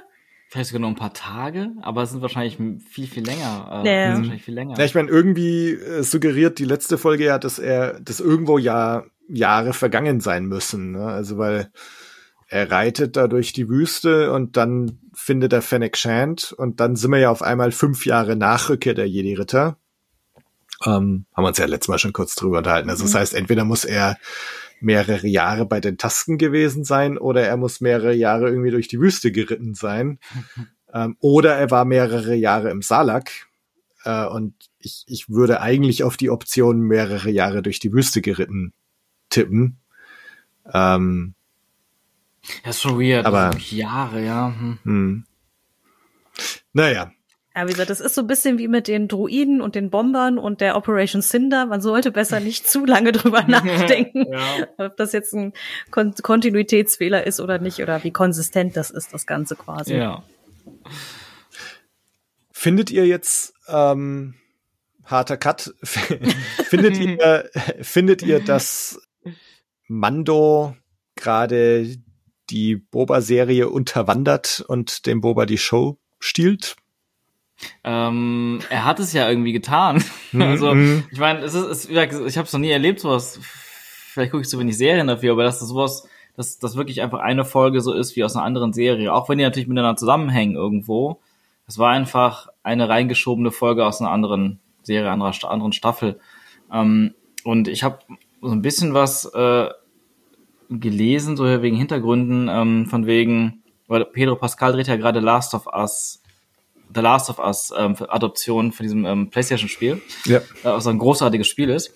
und äh, großer HBO-Serie und das ist ja schon seit Monaten im Gange und, und wer weiß wie lange und dass die eigentlich aus diesen Gründen, auch vor allem jetzt schon vorausplanend, nicht direkt eine dritte Staffel mit Pedro Pascal drehen konnten und deswegen quasi Boa Fett dazwischen geschoben haben als als als B-Ware quasi, um ja. halt so ein bisschen Zeit zu überbrücken und aber parallel dann doch schon irgendwie so ein bisschen jetzt vielleicht mehr Lust haben, Lust hatten, Mandalorian eigentlich weiter zu erzählen, weil offensichtlich haben sie da mehr mehr Plan und Absichten und und Konzept hinter. Würde zumindest auch ein bisschen erklären, warum Boa Fett so ist, wie Boa Fett ist. Also ja, ich glaube, ich glaube auch leider irgendwie, dass ähm, die Folge sehr Boa Fett die Show gestohlen hat. Also Mando ihm die Show gestohlen hat, weil auch wenn man sich online so ein bisschen so ein bisschen Reaktionen mitnimmt, dann die Leute feiern die Folge absolut. Und für viele ist es so jetzt endlich endlich mal eine gute Folge und so. Von daher ja, hat Boa Fett jetzt noch weniger Chance, sich so selbst zu beweisen. Auf der hat das ja auch schon. Ja. Mhm. Der hätte sich ja eh schon verspielt, die letzten Folgen, wer weiß. Ja. Ja, ich war auch ganz schön baff, dass jetzt Boba tatsächlich überhaupt nicht vorkommt, dass es also so offensichtlich eine Mando-Folge ist. Mal sehen, was jetzt in Kapitel 6 und 7 noch passiert und, und wie sich's dann anfühlen wird, wenn man so drauf zurückblickt, weil ich glaube tatsächlich, dass es jetzt bei dieser einen Folge bleibt, die so Mando-zentrisch ist. Ähm, also er sagt jetzt ja, er muss noch mal einen Freund besuchen und so, Grogu, ne, aber ich glaube nicht, dass wir jetzt irgendwie die Kapitel 6 irgendwie die Hälfte darauf verwendet, dass der Mann, dass wir dem Mando zu Grogu folgen oder so, kann ich mir eigentlich nicht vorstellen. Ähm, meinst du jetzt der dritten Staffel Mando dann? Ja, also ich, ich glaube nicht, dass wir das jetzt im Boba sehen oder vielleicht, dass wir es als Post-Credits-Szene äh, am Ende der siebten Folge bekommen. Aber ich glaube nicht, dass jetzt in der sechsten Folge Mando und Grogu Wiedervereinigung stattfindet. Nee, nee, nee, glaube ich auch gar ja. nicht. Ich glaube, das ist das, das, das Ganze ist auch ein riesen Teaser gewesen für die dritte Mando-Staffel. Ja. Und das ist ja auch das, was, womit man Leute locken wird. Wird er werden wir Grogu wiedersehen oder nicht. Und es wird bestimmt noch ein, bestimmt ein paar Folgen dauern, bis man Grogu wieder sieht. Mhm. Das ist mhm. jetzt echt ein krasses Zugpferd. Das erinnert mich gerade so ein bisschen an, ähm, oder war das so? Bei Flucht der Karibik 3, da ist Johnny, Johnny Depp ja auch erstmal verschwunden am Ende vom zweiten Teil. Die müssen ihn erstmal zurückholen. Und die erste Stunde ist irgendwie ohne Johnny Depp. Oder er ist in dieser strangen Unterwelt da, wo er dann so genau. fünfmal auftaucht oder so, ne? mhm. ne? Ja. Mhm. Genau, und ich weiß nicht, waren die Trailer nicht irgendwie auch so, dass man es auch erst verheimlicht hat oder so? Ich weiß nicht mehr. Aber irgendwie muss ich gerade dran denken, ja. dass es halt erstmal viel darum, oder dass es so ein Zugpferd ist, werden wir ihn wiedersehen oder werden wir ihn nicht ja, wiedersehen? Ja, ja, Wie kriegen sie ihn wieder zurück? Mhm. So, ähm, in dem Fall dann Grogu. Also das wird, das werden die nicht einfach in den nächsten zwei Folgen schon auflösen. Nee, glaube ich auch nicht. Aber ja. sagt er nicht zu Fennec Shand, ich, hel ich helfe Boba, aber ich muss erstmal zu Grogu? Also wenn jetzt die oh, Bobo, ja. die Bobo vor allen Dingen, die Boba Fett Folgen um das Pike-Syndikat weitergehen würden, müsste er ja dann vorher mal bei Grogu gewesen sein, rein Ach von so, der Ansage hat, her. Hat also wirklich, hat er das wirklich so gesagt? Also ich, dachte, ähm, ich, bin mal gespannt, wie sie da die die Timeline irgendwie zusammen. Ich, ich glaube, er sagt hatchen. tatsächlich, ich muss erst, ich helfe gern mit, aber ich muss erst mal woanders hin. Krass, ich habe es irgendwie anders abgespeichert, dass mhm. umgekehrt ist. Also ich helfe gern, aber dann muss ich mich mhm. um andere Sachen kümmern. Muss ich mal reingucken. Mhm. Also ich, ich glaube, er will tatsächlich erstmal weg. Wobei das natürlich genau das Problem mit sich bringt. Ne? Dann, okay. wenn man jetzt Grogu nicht zeigt oder so, dann kommt er jetzt am Anfang von Staffel, Staffel, äh, am Anfang von Kapitel 6 sieht man ihn so. So, Grogu, das ist erledigt. Schön war's und jetzt kann ich dir helfen. Ja, und dann wieder äh, Uncanny Valley Luke Skywalker dazu, ja. Hm. Das, das habe ich halt auch gefragt, ne? wenn man jetzt, also dann, ich gehe immer noch davon aus, dass es in der dritten Staffel von Mandalorian halt darum geht, aber dass man dann ja, wenn man auf Gogo trifft, da muss man ja auch wieder ähm, ja, Uncanny Valley Luke Skywalker ähm, auftreten lassen, was ich an sich ganz schön finde, aber ähm, ja, da bin ich auch mal gespannt.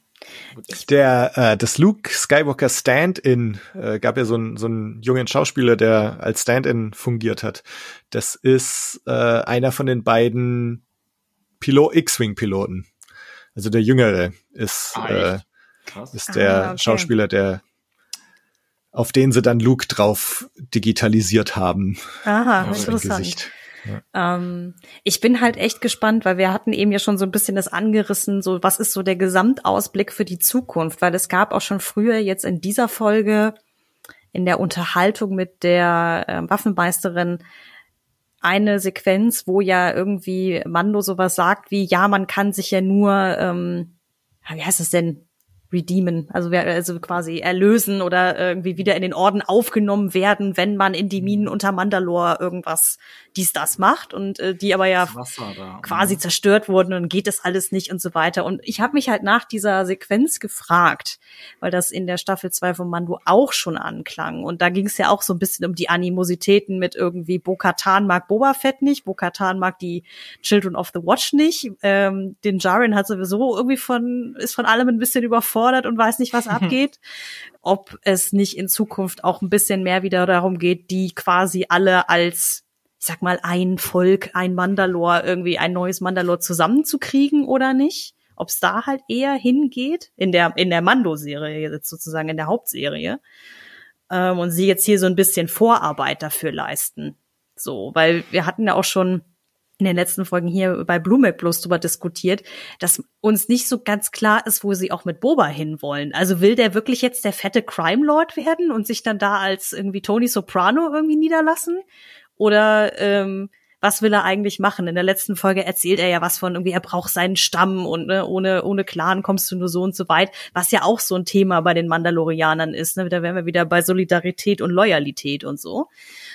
Ob das so ein bisschen so ein Ding ist, wo sie langfristig drauf hinaus wollen? Sehr weit äh, ins Blaue hineingeschossen natürlich, ne? Aber äh, die Frage habe ich mir natürlich trotzdem irgendwie gestellt weil ich die ganze Zeit, glaube ich, irgendwie so ein bisschen nach dem Masterplan hinter alledem suche. Mhm. Ich glaube, in der letzten Folge sagte Marco, unser anderer Gast, irgendwie auch von wegen so, ja, es fühlt sich so ein bisschen an, dass sie für Book of Boba Fett halt diesen Money Shot hatten von ihm auf dem Thron von Jabba, das alle irgendwie ultra geil fanden und dann gesagt wurde, ja geil, strick mal eine Serie draus, so. und Ja. eigentlich die die Planung eine ganz andere war und dann wahrscheinlich Pedro Pascal einfach verhaftet war für was anderes. Es wird mich auch nicht wundern, wenn jetzt in der Folge er eigentlich nur im Tonstudio war und die ganze Zeit sein Double in der Ja. Rüstung rumgelaufen ist. Mhm. Absolut, ja. Also, ah, es ist schwierig. Ich bin halt wirklich jetzt extremst gespannt, was in den nächsten zwei Folgen kommt. Weil gerade dieses, ich muss mal eben noch mal kurz mein, mein, äh, meine Mini-Chain-Mail bei meine Mini-Rüstung bei Grogu abgeben, so, äh, was apropos sehr, sehr süß war. Ähm, Meint ihr, er hat so ein, hat so ein Kettenhemd bauen lassen? Oder ja, man, man sieht ja irgendwann so, so Ringe runterfallen. Ja. Ne? Also wird Es es so ein Mini-Beskar-Kettenhemd sein? Bin echt gespannt. Ja, so das Mithril-Hemd für Jedi-Ritter sozusagen. Ja, genau. Mhm. Ähm, Ja, bestimmt. Aber, also, weil ich habe mich auch gefragt, also weil dieser letzte Satz mit diesem, weil er sagt irgendwie sowas zu Fennec Shand wie irgendwie, ah, this one's on the house, but first, ne, muss ich mal kurz wohin. Mhm. Ähm, und die letzte Folge, in der es um Boba ging, ging es ja auch darum mit, ah, wir brauchen Muskeln und wir, man muss nur wissen, wo man die kaufen kann. Und selbst wenn Mando mitmacht, also der, der macht ja nicht das ganze Pike-Syndikat für die alleine platt. Also da ist immer noch so ein, so ein Versatzstück, wo ich mich frage, okay, ähm, wie kriegen wir das jetzt zusammen irgendwie? Wo ist da die Kurve? Ich kann es überhaupt nicht vorhersehen, was sie jetzt in den nächsten zwei Folgen machen werden. Ja. Aber Äh, ja, aber sehr coole Gedanken, äh, auch so über die ganzen Mandalorianer, Mandalorianer und das, wie alle zusammenkommen könnten. Das ist echt klingt sehr plausibel irgendwie und, und sinnvoll. Vielleicht schon zu sinnvoll für die Macher. aber Vielleicht, also, äh, erstmal danke für das Kompliment, aber es ist, es, vielleicht ist es auch einfach nur äh, quasi wishful thinking auf meiner Seite, ne? So der äh, Mhm. Wunsch war Vater des Gedankens, weil das einfach Ja. etwas ist, was mir an der zweiten Staffel Mando gefallen hat, jetzt mal von dem Cameo Festival abgesehen, mhm.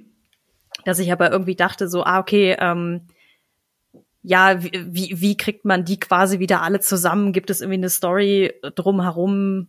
wie sie quasi sich Mandalore zurückholen oder irgendwie sowas. Ne? Also weil das ja so oft irgendwie thematisiert wird mit, ja, der Planet wurde zerstört und was heißt das eigentlich für uns so? Und dieses mhm. Darksaber als der äh, quasi der heilige Gral oder das Zepter der Mandalorianer, so dieses kommt ja jetzt auch immer wieder vor. Ja, ja, ja, stimmt. Das ist schon ein großes Thema. Ich, wenn, ich, wenn ich sowas höre und wie tief ja eigentlich die ganze Lore ist, die es mhm. da so gibt, dann muss ich immer wieder den Kopf schütteln, wie uninteressiert J.J. Abrams an allem war, was mit Star Wars zu tun hatte, abgesehen von den alten drei Filmen. das ist ja bei Dave Filoni definitiv anders. Ähm, und ja, der wird ja, ich, ich wollte nur sagen, also und der wird ja die nächste Folge auch machen, äh, soweit ich weiß. Ähm, dass, dass, dass jetzt Folge 6 die Filoni-Folge ist, bei der Filoni auch das Drehbuch schreiben wird. Mhm. Ähm, Frischer Wind. Im Moment, ich weiß wirklich überhaupt nicht, wo es jetzt hingehen könnte und, und sollte. Ähm, sowohl in der einen Serie als auch in der anderen. Also, mh, ich habe bisher eigentlich mal angenommen, dass das Book of Boba Fett eine Staffel ist und das war's. Ähm, und dass wir da irgendwie so eine, ja, epische Story biblischen Ausmaßes bekommen, ne? so The Book of Boba Fett, so als, als epischer Titel und, und das, das so eine krasse Story ist, die in sich geschlossen ist. Diese Annahme ist jetzt so ein bisschen äh, torpediert worden von, von dieser Mando-Folge jetzt, die, die ja so über sich hinausweist und die so über Boba und so über diese Boba-Serie hinausweist, dass also zum einen ja klar ist, dass diese Serien schon viel mehr verknüpft sind, als wir das ursprünglich vielleicht dachten. Ähm, und zum anderen passt es auch nicht mehr ins Konzept, dass das Book of Boba Fett irgendwie so eine in sich geschlossene epische Boba-Story ist. Mhm. Also das ist sie jetzt einfach auch schon nicht mehr. Deswegen ist jetzt meine eine Frage, wird es dann The Book of Boba Fett Staffel 2 vielleicht noch geben? Und das andere ist halt, was, was bedeutet das jetzt für ein Mando? Also, ähm, es geht ja viel um Familie und viel um, wo gehört man hin? Also zum einen haben wir dieses Thema Familie und, und so mit Grogu irgendwie gehabt. Und zum anderen wurde im Mando ja auch schon angedeutet, dass er dieses Creed so ein bisschen über Bord wirft. Also er nimmt seinen Helm ab. Am Ende von Staffel 1 hat er diesen Moment, wo er IG-11 irgendwie so als vollwertiges Gegenüber wahrnimmt, entgegen diesen Animositäten gegen Druiden, die er eigentlich ja mhm. traditionell hat. Ähm, also auch da weicht sich seine Hardcore-Weltsicht schon so ein bisschen auf. Ähm, so, das war jetzt alles ein bisschen konfus. Also, ähm, was ich sagen will, auf der einen Seite ist schon angedeutet im Mando, dass der Mando so ein bisschen seine Hardcore Children of the Watch Weltsicht auflöst. Was jetzt im Boba auch wichtig geworden ist, ist diese, dieses Thema Stamm und Familie und Zugehörigkeit. Ähm, Boba hat ja damit zu kämpfen, dass er ähm, im Grunde als, als Weise aufgewachsen ist und, ähm, und keine Familie hat und die Familie, die er dann gefunden hat, die Sandleute, verschwindet dann auch wieder. Und jetzt baut er sich ja so ein bisschen seine seine Family of Misfits da zusammen in Jabba's Palast mit Fennec, mit äh, Chrysanthemum, mit seinem Rancor. Und in diese Familie kommt jetzt vielleicht der Mando auch noch mit rein, der ja auch gerade in dieser Folge jetzt so das letzte Stück Zugehörigkeit, was er noch hatte, nämlich diese zwei übrig gebliebenen von seiner Gruppe da, die haben ihn jetzt auch noch verstoßen. Also der Mando ist schon auch irgendwie auf der Suche nach Zugehörigkeit, nach Familie. Ähm, und da bin ich sehr gespannt, wie, wie dieses Thema irgendwie weitergesponnen wird. So in der Boba-Folge und auch im Mando. Ähm, mhm. Ob der Mando diese, diese fehlende Familie jetzt bei Boba und Co. findet, oder ob er es dann sich doch besinnt und Grogu irgendwie wiederhaben will. Und deswegen weiß ich gar nicht, wie dieses, dieses große Mandalore-Thema, was ja auch irgendwie offensichtlich und, und angeteasert wurde und so, was für eine Rolle das dann überhaupt noch spielen wird in, in Staffel drei vom Mando. Hm. Ja, so. es ist schwer zu sagen. Das ist halt eine sehr, sehr gemischte Tüte, die wir die hier in der Staffel präsentiert kommen, bekommen. Ne? Also ich glaube, also ich weiß, dass ich es auf jeden Fall schon mehrfach gesagt habe. Das ist so ein bisschen die Serie will ganz viel sein und ist aber irgendwie nicht so richtig so. Ne, irgendwie Sie will ein Crime-Drama sein, sie will eine Traumaaufarbeitung von Boba Fett sein, sie will aber eine Fortführung von, Man von The Mandalorian sein. so, es ist so, hm, okay. Also ja. für mich hängt es jetzt echt an diesen letzten zwei Folgen. Ich bin halt gespannt, inwiefern ähm, Dave Filoni da echt einen Unterschied macht. Äh, macht er nur das Drehbuch oder macht er auch die Regie? Ich dachte, er macht die Regie. Sowohl als auch, glaube ah, okay. Ich. Weil ähm, ich, ich muss gestehen, ich habe jetzt bei diesem, bei dieser Mando-Folge, jetzt Return of the Mandalorian, ähm, ich habe erst gedacht, dass sie nicht von John Favreau ist, die Folge. Einfach weil mir die Dialoge besser gefallen haben und mhm. die einfach punktgenauer gelandet sind so. Ähm, und wir hatten uns ja jetzt auch schon mehrfach angesprochen, dass einfach ähm, wahrscheinlich auch Bryce äh, Dallas Howard einfach als Regisseurin einen Unterschied gemacht hat hier im Vergleich jetzt zu einem mhm. Robert Rodriguez, Vielleicht, man weiß es nicht.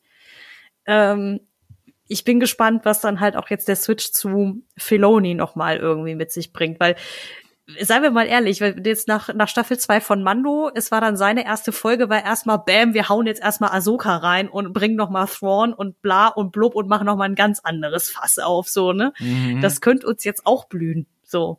ja. ja, sehr, sehr, ja. Ja. ja. Also, das wäre vielleicht so eine Frage an dich, Sean, auch, ähm, was du glaubst, was für einen Unterschied jetzt da Bryce Dallas Howard als Regisseurin macht, weil wir haben jetzt das Drehbuch zu jeder einzelnen Folge kam immer von John Favreau. Mhm. Ähm, und ich habe jetzt so ein paar Reaktionen auf Twitter gelesen, so ah, Bryce Dallas Howard, endlich äh, ne, jemand, äh, die, die Bryce Dallas Howard Folge ist endlich mal eine gescheite und alle feiern jetzt Bryce Dallas Howard. Ähm, mhm. Und man vergisst vielleicht so ein bisschen, dass letztendlich eigentlich alles aus der Feder von John Favreau stammt. Ja. Und ähm, deswegen frage ich mich, gibt man jetzt Bryce Dallas Howard hier zu viel Credit? Mhm. Oder ist es tatsächlich so, dass dass da sie als Regisseurin schon noch mal einen großen Unterschied machen kann. Wie, wie schätzt du das ein? Ähm, also ich glaube schon, dass sie als Regisseurin da viel ähm, Macht, viel Einfluss drauf hat, wie, wie der Flow ist, wie, wie ob auch Dialoge eben sitzen oder nicht sitzen. Und ähm, stilistisch, inszenatorisch, also ganz viel macht da auf vielen bewussten und unterbewussten Ebenen was aus. Und ähm, man kann aber, muss trotzdem sagen, dass die Folge halt auch viele Vorteile hatte. Und zwar, ähm, dass, also einfach die Abwechslung, also, also die, die Locations, die Situationen, die Charaktere, die auch schon vorher etabliert waren und natürlich jetzt besser zu handeln sind und direkt mehr auslösen. Also auch selbst für John Favreau ist es, glaube ich, nochmal einfacher zu schreiben gewesen, in dieser Mandalorian-Geschichte als bei Boba Fett. Also man merkt, bei Boba Fett war es halt so, ich habe es am Anfang sehr gefeiert, gerade die ersten zwei Folgen, weil ich da dachte, dass es endlich mal wirklich so eine Crime-Story wird. Crime, Lord, whatever, Gangster-Mafia-Geschichte, die ich immer schon sehen wollte in Star Wars und und auch diese Traumaaufarbeitung, die du eben erwähnt hast, Katharina. Also das mhm. sind auch so Sachen, also vom Potenzial war irgendwie sehr viel Geiles da in den ersten Folgen. Mhm. Und ähm, ich dachte, geil, wenn das alles wirklich irgendwo hinführt und durchdacht ist, dann, dann, dann, dann wird mir das wahrscheinlich besser gefallen als Mandalorian, weil Mandalorian war mir zu sehr, jede Folge ist was anderes. Immer ja. so Months of the Week, immer neue, neue Episode, neuer, neuer, neuer Quest vom Quest-Giver angenommen mhm. und so, ohne, ohne richtiges Ziel auch so irgendwie Grogu zu beschützen oder irgendwo hinzubringen. Und das hat mir dann bei Boba Fett mir zugesagt. Aber ja, leider ist es irgendwie ein bisschen zerfallen, so mit den Folgen. Und irgendwie, ja, gerade bei der vierten Folge habe ich das Gefühl, okay, irgendwie, ich glaube, die wissen doch nicht, wo sie hinwollen. Und irgendwie hätte schon viel mehr passieren müssen, bis zu dem Punkt, dass man jetzt aufs Finale zugeht, weil, okay, man hat jetzt einfach die Pikes raus, haben sich rauskristallisiert als die, die Bad Guys in der Geschichte, aber so eine Mafia-Geschichte braucht irgendwie viel mehr Parteien, die mal zeitweise auch Verbündete sind und zeitweise dann auch mal Feinde sind, auch, auch mehr Charaktere, auch gerade, dass Boba Fett sich so seine, seinen Stamm, seine Familie neu aufbaut. Bevor du eben äh, Crescentien und, und, und den Ranker erwähnt hast, habe ich gedacht, ja, wer ist denn überhaupt da außer Fennec Shand? Der ist, die sind ja immer nur zu zweit. Ah ja, dann gab's noch die und die und dann gab's noch Mhm. diese Gang. Aber irgendwie, es gibt zu wenig Geschichten zwischen anderen, also es gibt zu wenig Charaktere gefühlt einfach für so eine Mafia-Geschichte in Boba Fetts Leben und, und Situation. Der Bürgermeister ist irgendwie auch so eine Bedrohung, die anfangs voll gut funktioniert hat, fand ich, in der ersten Folge mit diesem äh, Majordomus, Mhm. aber dann auch so schnell verpufft ist in der dritten Folge.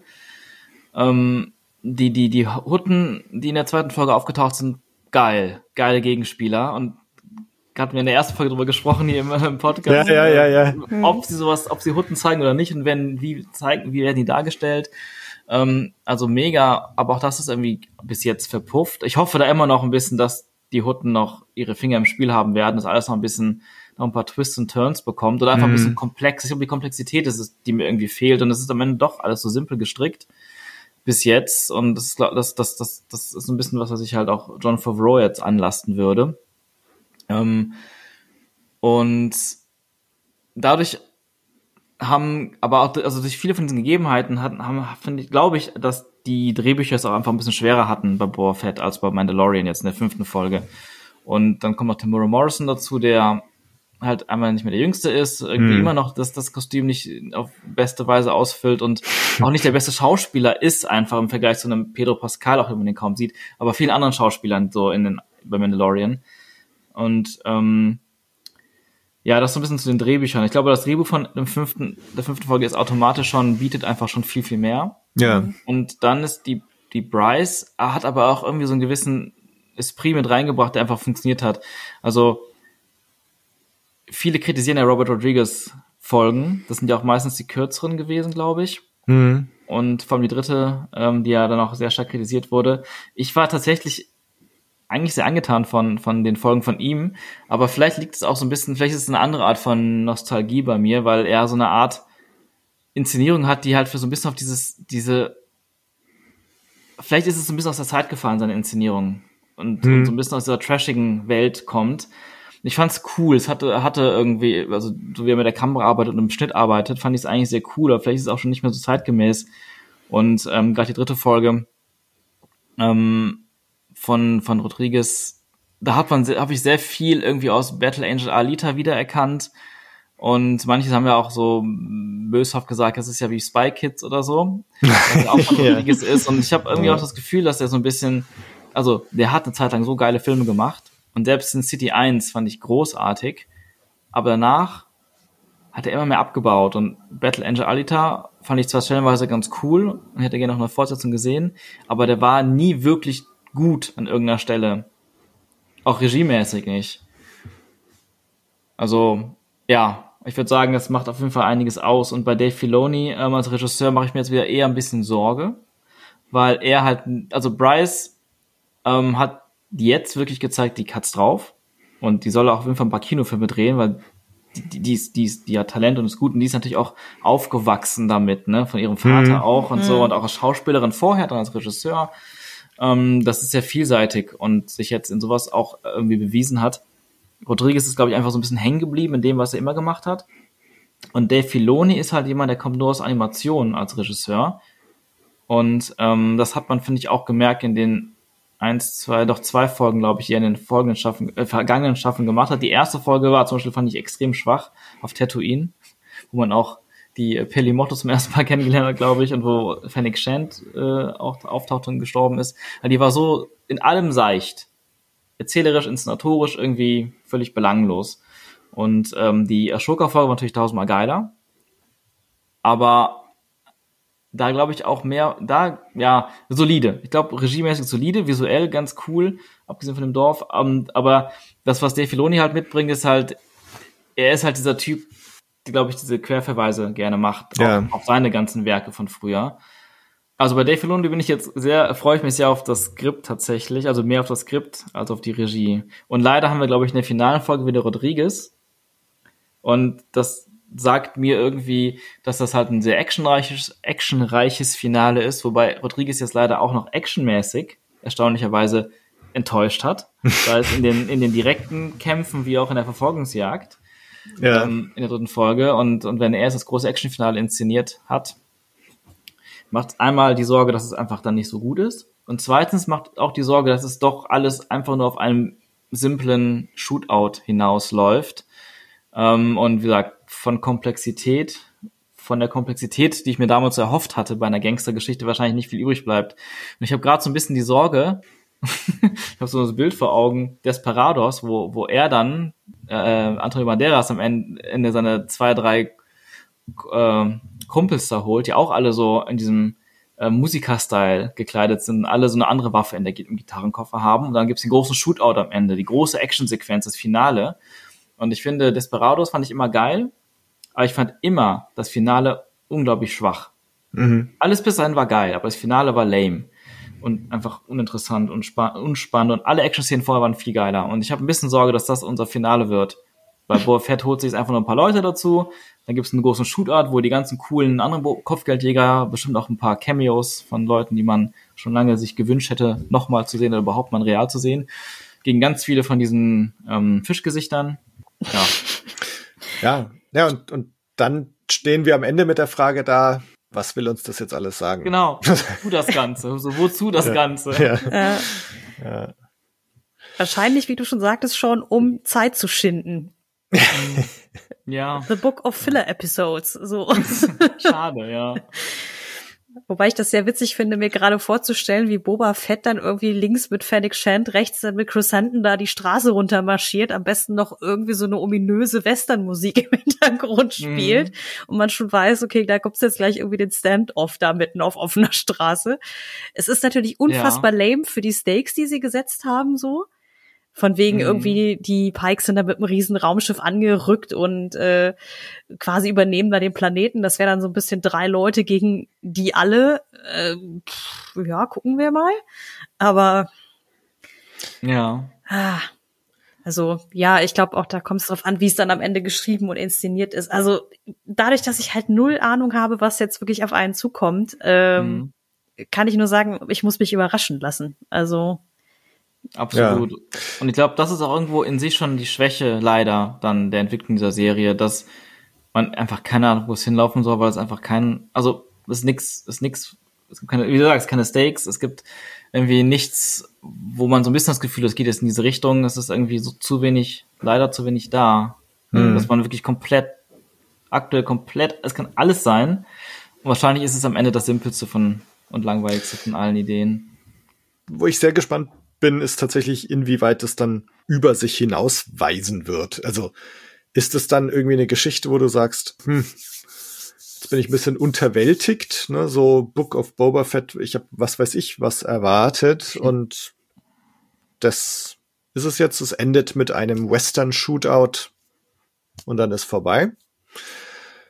Oder es ist tatsächlich so, dass, dass man so langsam merkt, ah nee, es ist, es ist doch irgendwie angelegt als, als erstes Kapitel des Buches von Boba Fett und, und wird weitergehen und, und wird vielleicht auf irgendeine Weise weiterhin mit dem Mando verknüpft sein oder auch nicht. Oder es wird so ein bisschen sein eigenes Ding finden. Ähm, mal sehen auch, ne? Also wie offen oder geschlossen das jetzt in diesen nächsten beiden Folgen noch sein wird. Ja. Eine Sache fällt mir gerade noch ein, auch so wegen Regie. Ähm, was zum Beispiel auch, auch eine Sache ist, die Bryce, zum Beispiel, die von der Regie dann auch kommt. Ähm, was ich sehr geil fand in der, in der Folge von Bryce, ähm, am Anfang auf dieser Halo-Station, Mandalorian kommt rein, nachdem er da äh, diesen einen Typen da in dem, in dem, in dem Schlachthaus getötet hat und ist im Fahrstuhl, fährt hoch, geht dann zu diesen Gangstern da, äh, und hat dieses Gespräch, lehnt dann aber ab und geht dann wieder in den Fahrstuhl und fährt runter. Und das ist alles ohne Schnitt. Die Kamera ist die ganze Zeit bei ihm im Fahrstuhl, er geht raus, die Kamera folgt ihm bis hin zu diesem Tisch da in so einem anderen Raum. Die Kamera während des ganzen Gesprächs fliegt die einmal in genau der richtigen Geschwindigkeit um den ganzen Tisch einmal rum, bis man wieder bei Mando landet und geht mit ihm dann wieder raus und in den Fahrstuhl und dann wieder runter. Und das fand ich sehr cool. Also es ist halt, es ist, man kann sagen, es ist eine Spielerei, einfach eine inszenatorische Spielerei, eine, eine Art etwas, vielleicht die Dynamik reinzubringen, aber man hätte das wie so viele andere Dialoge halt auch einfach, der kommt da rein, Schnitt, der geht, also geht da hin, Mhm. Schnitt, dann steht er bleibt da stehen, Schnitt, Close, dann sitzen die Leute total und dann jeder, der redet, kriegt ein Close-Up, dann noch eine Weite dazu und so wie es fast immer ist. Und das sind auch so Sachen, die ich dann sehr feier, weil das Mhm. irgendwie nochmal so kreative Ideen sind und der, der, der Nebeneffekt für mich ist dann so, diese ganze Umgebung wirkt groß und real und ist nicht nur, wir stehen in der Mitte eines kleinen Raumes mit Projektion und das müssen wir immer schneiden, sondern man, ja, man läuft mit durch diese Raumstation, zumindest über einige Meter und ähm, Ja. das sind so, das sind so Sachen, wo, wo ich dann irgendwie gl- glaube, so ein Rodriguez ist da, der macht extrem viel mit Schnitt, das merkt man. Und, ähm, und so ein Dave Filoni kommt wahrscheinlich gar nicht auf so eine Idee. Oder sieht das vielleicht auch zu, als, zu herausfordernd. Ja, genau, deswegen, ähm, Ja, und sie hat dann cool. auch noch so, so kleine Dinge damit eingebaut mit, äh, wo er in den Lift am Anfang, wo noch dieses andere Alien mit im Lift ist, ne, der, das Mhm. dann so auf diese, auf den, ab, äh, auf den Kopf da in, in dem Tuch so schaut und dann ihn noch so anschaut und dann schaut Mando zurück und er dreht sich so schnell weg. Ich meine, das ist ja auch so ein Mhm. Ding, das stand ja garantiert nicht so im Drehbuch. Also, ne, also da steht dann vielleicht ein Alien ist im Lift und schaut komisch, aber das, das sieht das irgendwie so auf diese Ja. Weise noch mit inszeniert, ne, fand ich auch irgendwie so einen ganz kleinen netten, nettes stimmt, ja. Detail noch. Voll. Es war sowieso so ganz netter Humor in der Folge drin, das kann man auf jeden Fall sagen. Ja, Ja, also Voll. Bryce Dallas Howard, ähm, von ihr so ein Full-Length Star Wars Film würde ich begrüßen. Aber ja, hm. ja, voll. Ich glaube, sie braucht einfach nur das richtige Material, weil ich glaube, wir hatten uns auch mal über sie unterhalten, also zumindest wir beide, Tobi, in äh, Staffel 1 vom Mando, da hat sie ja auch, auch die, also eine Folge, glaube ich, Regie geführt.